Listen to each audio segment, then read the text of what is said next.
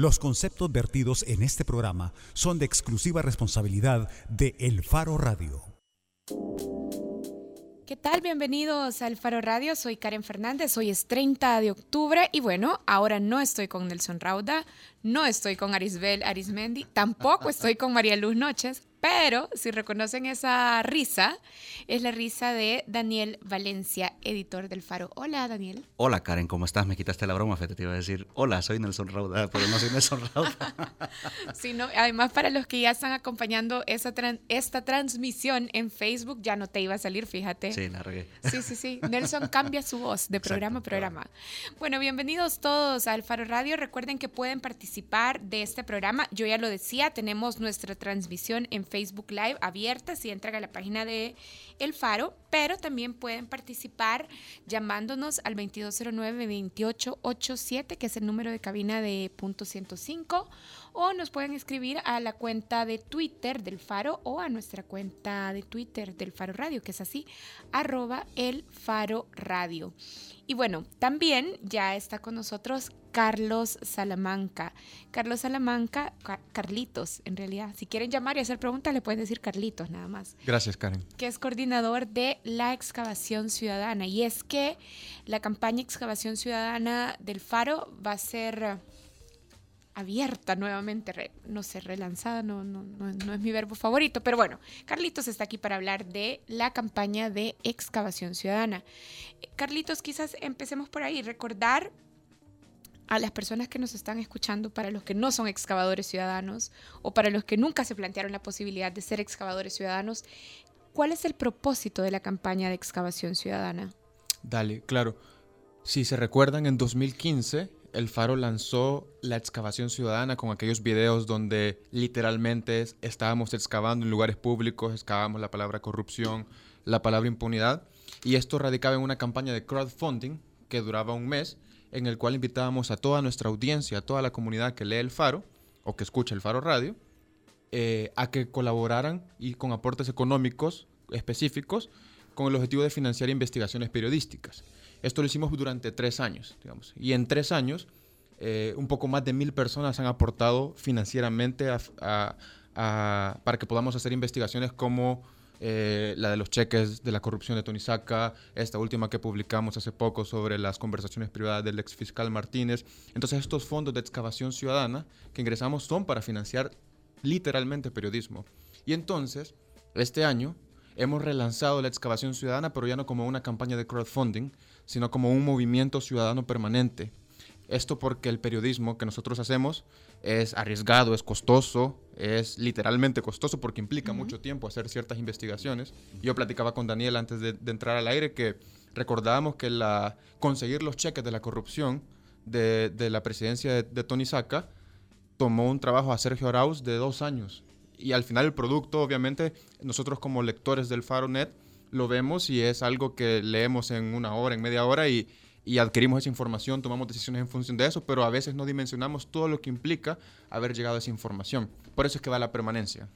Una pregunta, Carlos. ¿Qué, ¿En qué estriba la diferencia de pasar de ser un excavador ciudadano a ser una comunidad? Como decías, una comunidad, eh, un movimiento eh, en, la, en, la, nueva, en el, en el relanzamiento de la excavación.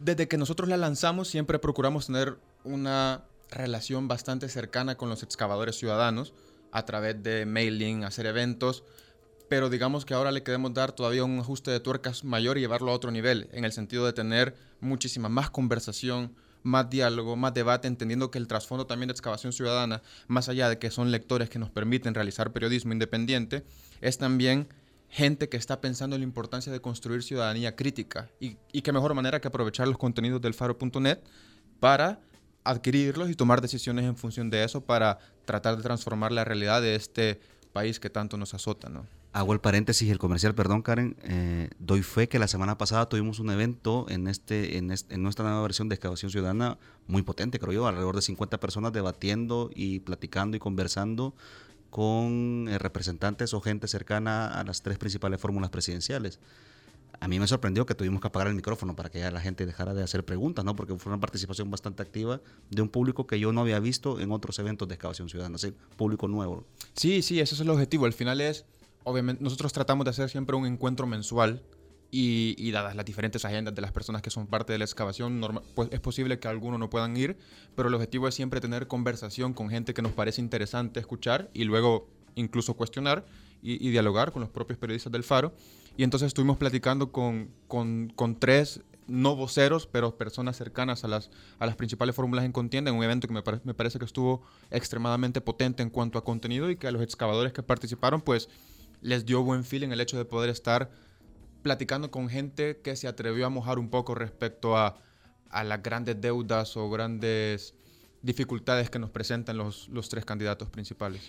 Carlos, ahora, volviendo un poquito a lo que a lo que iniciabas poniendo sobre la mesa, la necesidad de integrar a los lectores en el financiamiento de investigaciones de largo aliento que finalmente arrojan resultados que permiten que tomemos decisiones, que exijamos a las instituciones y que incluso muchas veces sirven de puerta de entrada para investigaciones institucionales. Pero yo me acuerdo que desde el principio uno de los propósitos que, se planteaba la excavación ciudadana era que también los lectores participaran más de el faro, es decir, acercar un poco más el faro a la comunidad de, de, lectores o de oyentes.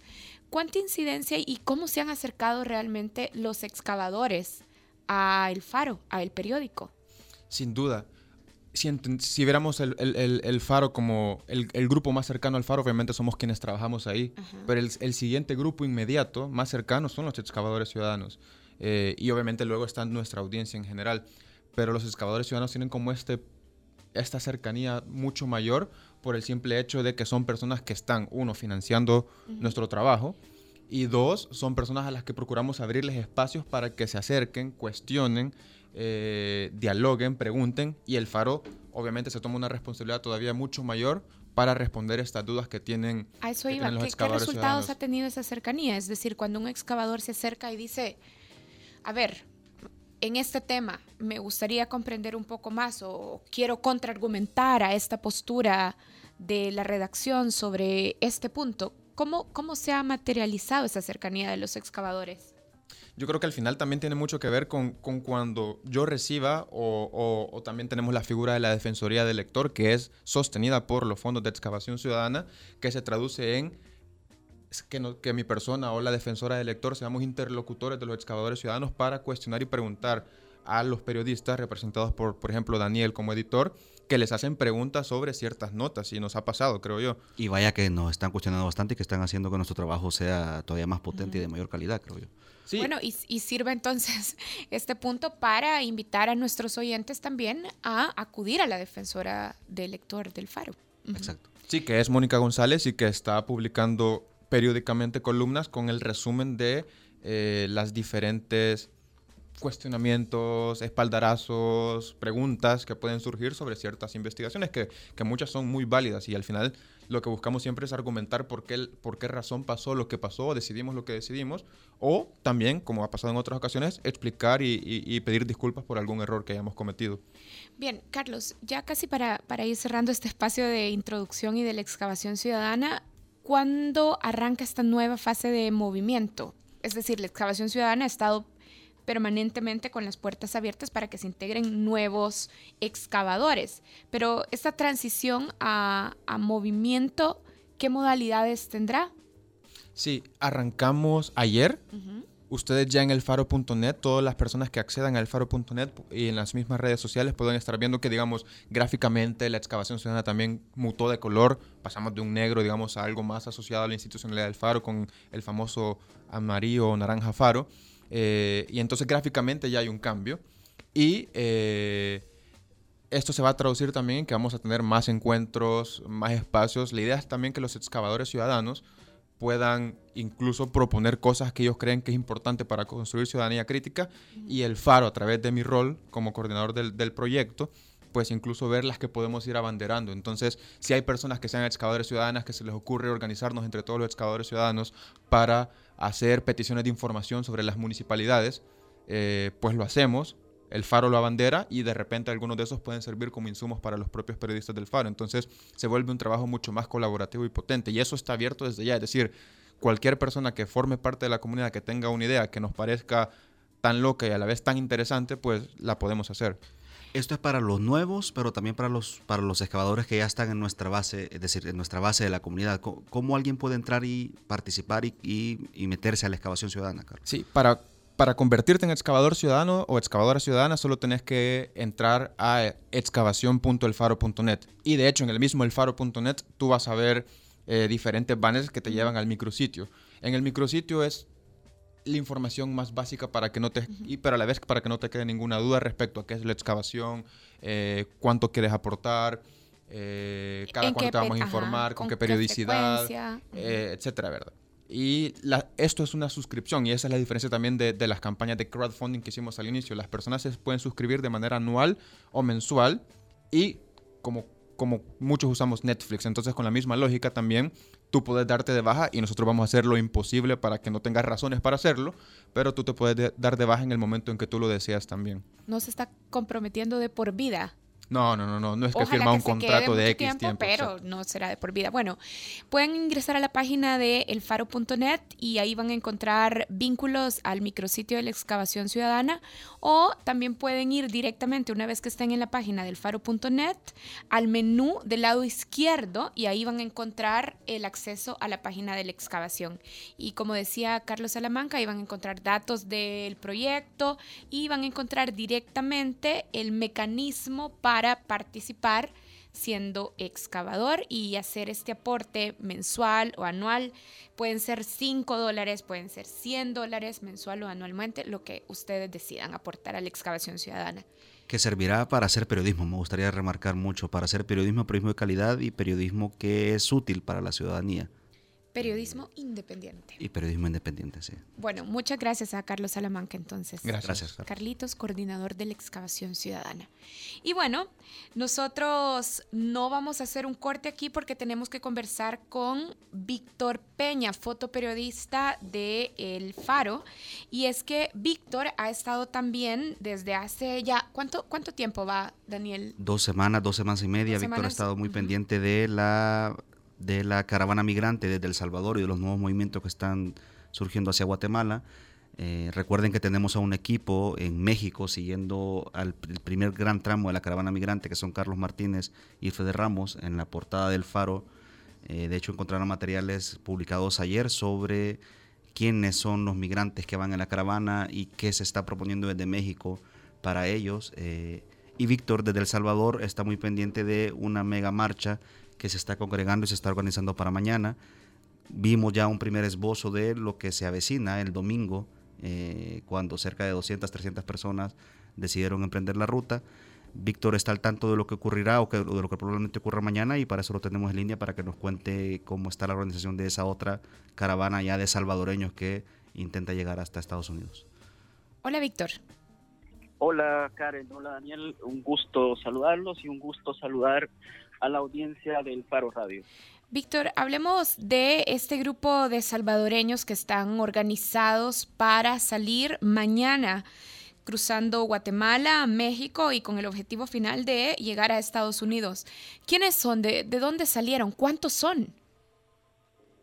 Pues mira, eh, en principio el 20 de octubre, al menos de mi parte, se conoció un grupo de WhatsApp que se está formando con integrantes de todos lados del país, digamos.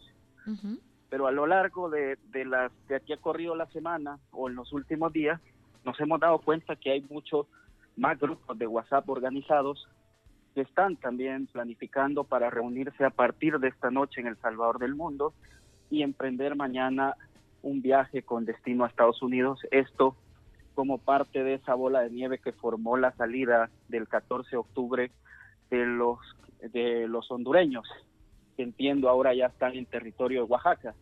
Víctor, eh, dime. Proseguí, te quería, te quería preguntar, ya que ya nos está contando un poquito como de la génesis de este grupo que se va a reunir ahora en la noche, pero aprovecho para, para preguntarte esto. ¿Quién, ¿Quién convoca? Se comunican por WhatsApp, pero ¿de dónde viene esto en principio? Mira, al, al parecer no hay un líder que, se sepa que esté a la vista, que está reuniendo como el caso del exdiputado en Honduras, eh, que era visible quien organizaba esa marcha o esa caravana que salía de Honduras. Aquí no lo hay porque hemos intentado eh, identificar algún líder para poder eh, conversar con él, para poder entender sobre qué va esta organización, cuáles han sido los motivos. Eh, los de Honduras ya los conocemos muy bien, pero en, en los del Salvador todavía no logramos entender porque no hay un líder que esté, digamos, a cargo de todos estos grupos y que dé la cara y que esté diciendo que él está organizando. Ahora, Simplemente, perdón, una pregunta. Eh, ya Carlos Martínez nos decía desde México en, los rumores que hay alrededor de la caravana, ¿no? Y de y desde Honduras también los rumores que había de una probable motivación política que ya han sido descartados por el reporteo que estamos haciendo allá. El reporteo a ustedes acá, ¿qué les dice? Esto es gente que por A, B o Z motivos está huyendo, qué sé yo, de la violencia, del hambre, de no tener un futuro digno en El Salvador. Eh, no hay motivación política detrás de este movimiento, entendería. Pues mira, no, no creemos que no hay una motivación política, que la motivación fue el despertar de los compatriotas hondureños, pero eh, sabemos que en El Salvador a diario hay gente que está migrando, que está saliendo, pero quieras o no, ha sido un fenómeno que es invisible, ¿no? O que no se nota, eh, pero creo que las caravanas lo que han despertado o han hecho visible esa necesidad del salvadoreño de buscar en otro país lo que su país no le ha podido ofrecer. Y ahora creo que la gente se ha empoderado al ver que las caravanas eh, van de manera segura, no tan seguras, porque ya hemos registrado al menos tres muertes, eh, en lo que va de estas caravanas durante estos últimos días por todo el bloqueo que ha habido en la frontera de Tecunumán. Pero, eh, quieras o no, esto es algo, eh, te pongo un caso en específico que, que escuchábamos el domingo. Por ejemplo, a una mujer que iba con su hija y su hijo se le preguntaba que si, por qué arriesgaba la vida de su hijo, si no consideraba que era peligroso irse del país en una caravana en esas circunstancias. Y su respuesta fue clara, eh, literal y dijo, pues es más peligroso estar en este país que ir en una caravana con, mis hijos. Entonces... Eh, eso te iba a preguntar, Víctor. En, estos chats que dice la gente, vaya, ayer vimos las imágenes de cómo en la frontera de Tecumumán eh, las autoridades enviaron un helicóptero para que intentara con las aspas y con el viento replegar a la gente que se había aventado al río e intentaba cruzar el Suchillate con balsas. en estos chats, ¿qué dice la gente? Es decir, se, no importa ese riesgo, es mejor eh, correr ese riesgo que, que, quedarse en un país que no les, que no les da oportunidades y, que y, del que huyen probablemente de la violencia. Pues claro, es que creo que la decisión ya estaba tomada y la gente está muy consciente de que el camino no le será fácil, del bloqueo que tiene la policía, por ejemplo, la policía guatemalteca que el día de anteayer eh, asesinó a un joven con una bala de goma en la cabeza. Eh, el otro fallecido que hubo ayer cuando cruzaba el río, por lo que tú mencionas del helicóptero.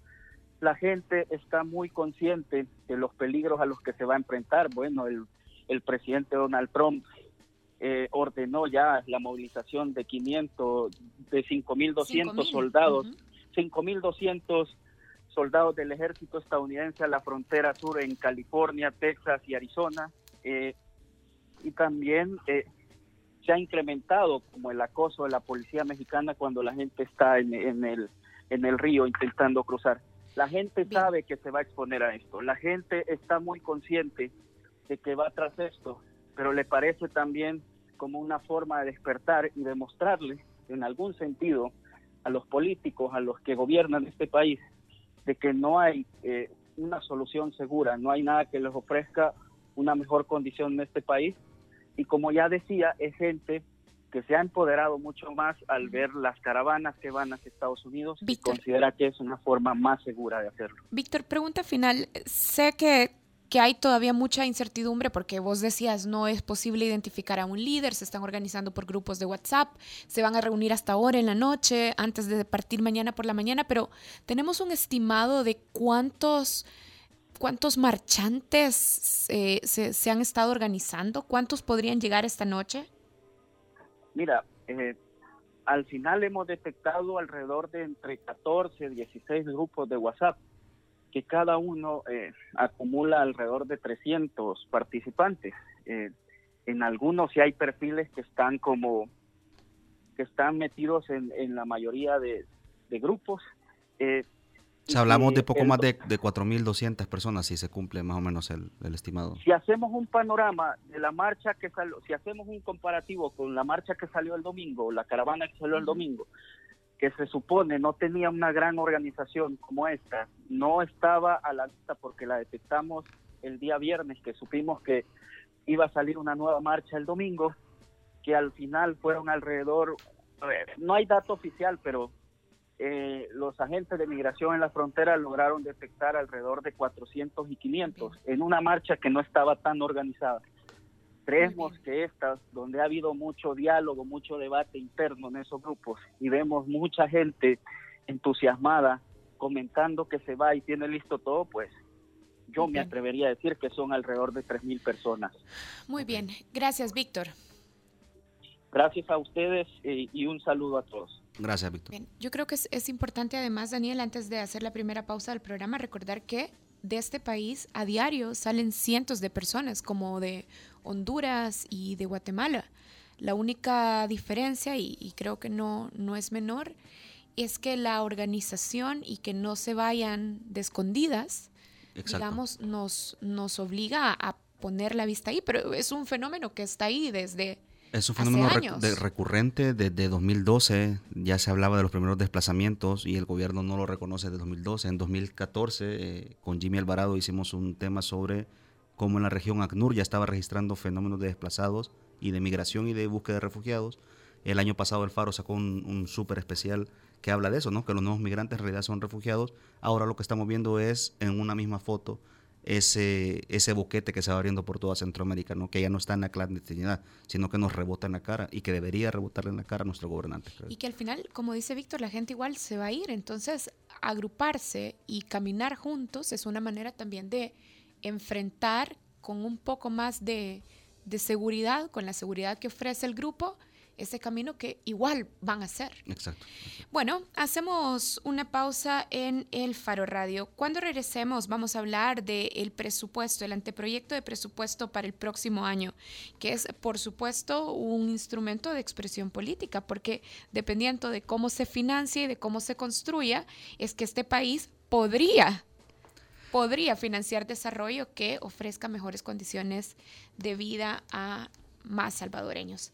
Vamos a regresar hablando con Ricardo Castaneda, analista de el ICEFI, el Instituto Centroamericano de Estudios Fiscales. Ya volvemos. El Faro Radio. Hablemos de lo que no se habla. Estamos en punto 105. Hacemos las cosas como nadie más puede hacerlas y así hemos asegurado nuestro éxito. Somos la aseguradora número uno en El Salvador por más de 22 años.